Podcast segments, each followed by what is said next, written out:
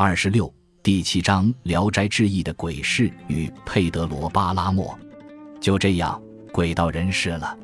无论是特定的时间、空间和丧葬文化中的真实和隐喻，还是从古典到现代和超现实中人鬼同一、统一的时空和声音，总之说，在这一古一今、一东一西的两部伟大杰作中，鬼到人世到底是为了什么呢？在《聊斋志异》中。我们说过，所有非人的人都是为了到人世活着来，人生一场具体、实在、鲜活、生动的世俗恩怨与爱情。具体到蒲松龄那些更为精彩、难忘和有艺术价值的人鬼恋的情爱小说中，爱情感和性则是更为具体、实在、动人的书写和内容。而在佩德罗·巴拉莫的小说中，无独有偶，弥漫在小说人物关系之间的。除了活着与死去必须的吃穿用土地粮食和比索，便是无处不在的男女情爱与姓氏。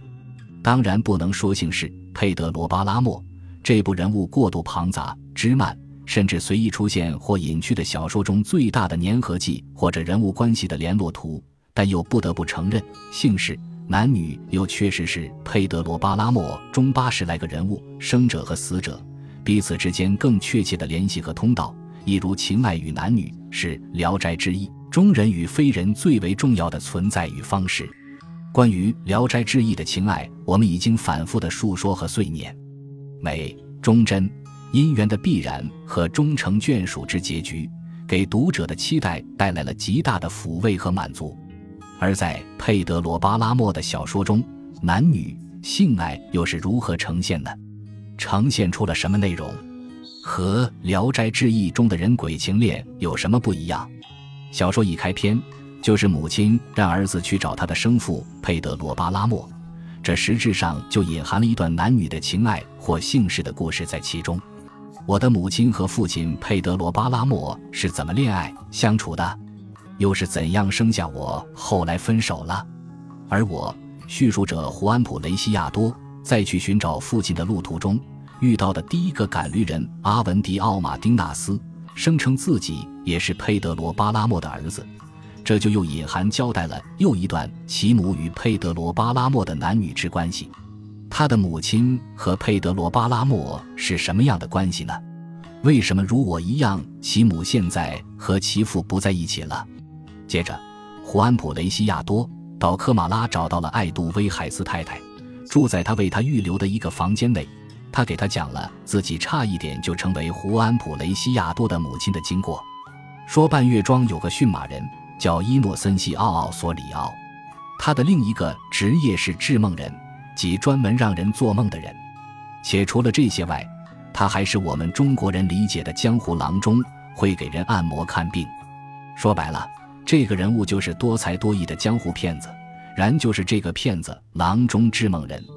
和故事的叙述者普雷西亚多的母亲也有扯不清的瓜葛，但同时，他跟艾杜威海斯也有说不明的纠缠。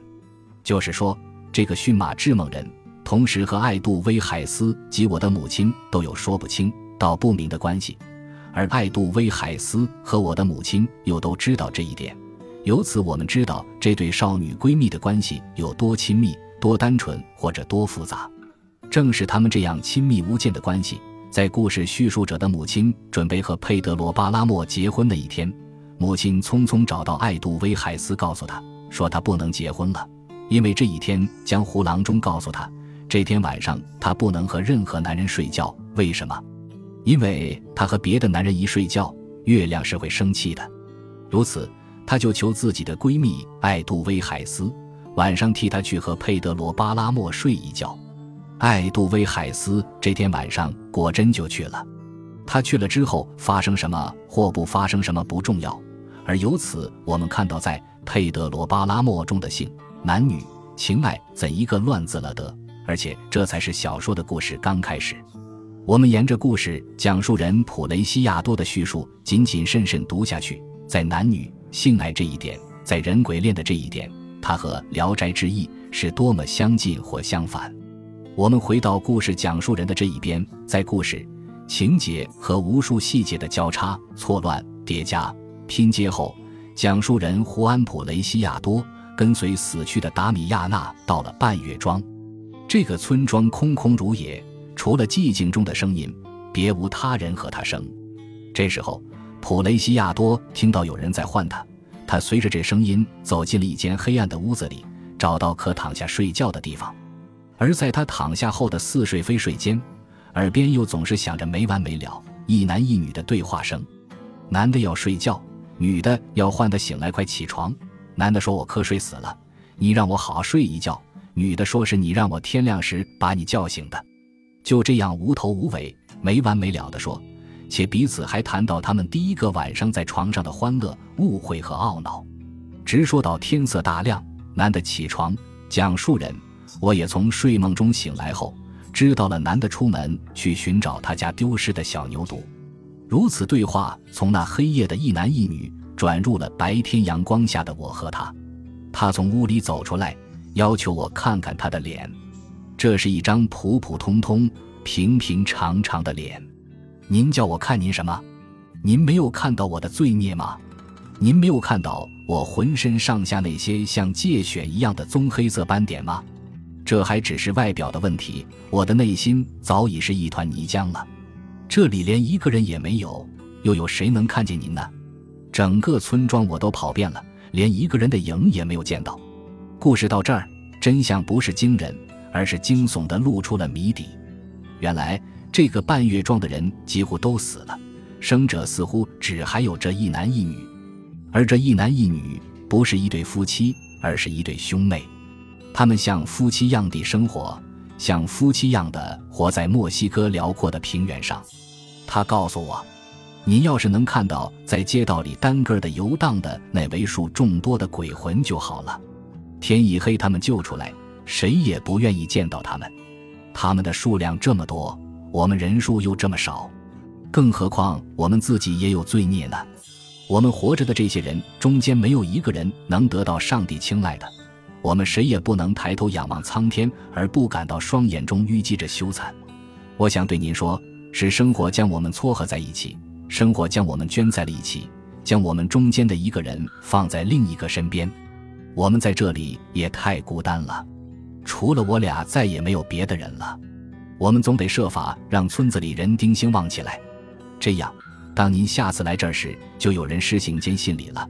在佩德罗巴拉莫。整个对话的故事叙述中，这半月庄的兄妹以及我到半月庄听到的各种声音中的隐秘是最为顺畅和让人压抑的。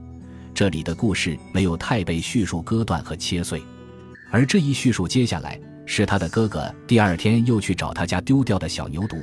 妹妹认为他这一去将再也不会回来了，因为他觉得哥哥每天都不让他出门，每天都渴望来一个男人照顾他妹妹，使他得以离开妹妹和村庄。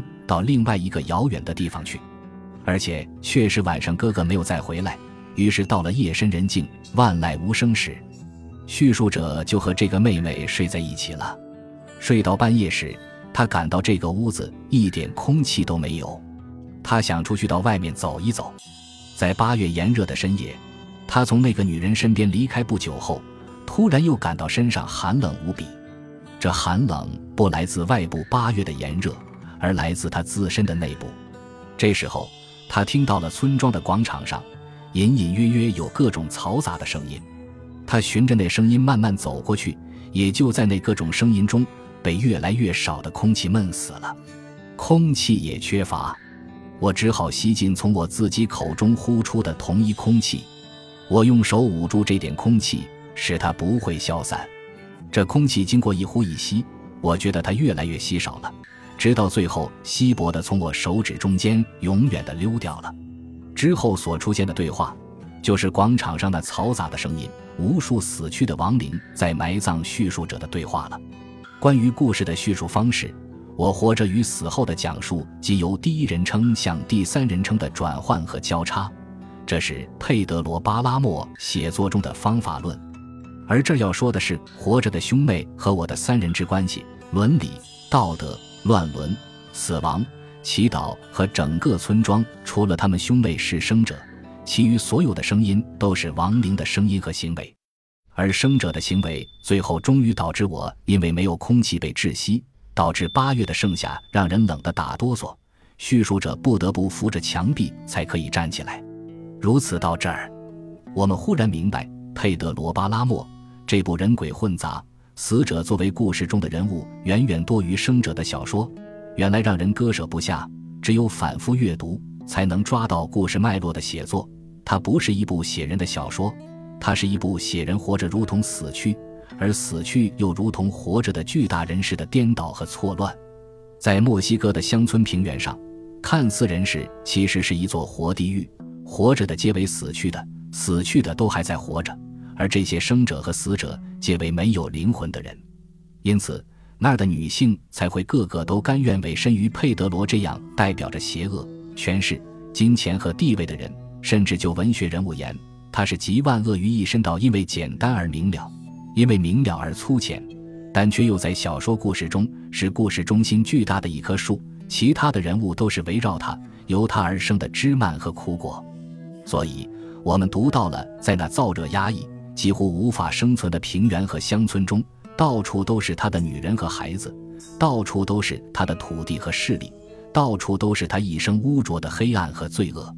也正因为此，当我们透过这部小说中的性与淫乱，去和《聊斋志异》中的人鬼恋情的美好、单纯、忠贞、姻缘和圆满比较时，看到了佩德罗·巴拉莫中所有关于两性、爱情、男女的描写的，都是《聊斋志异》的对立面：尾身、乱伦、跺脚、随意。交易和无一例外的悲惨、甘愿与罪孽。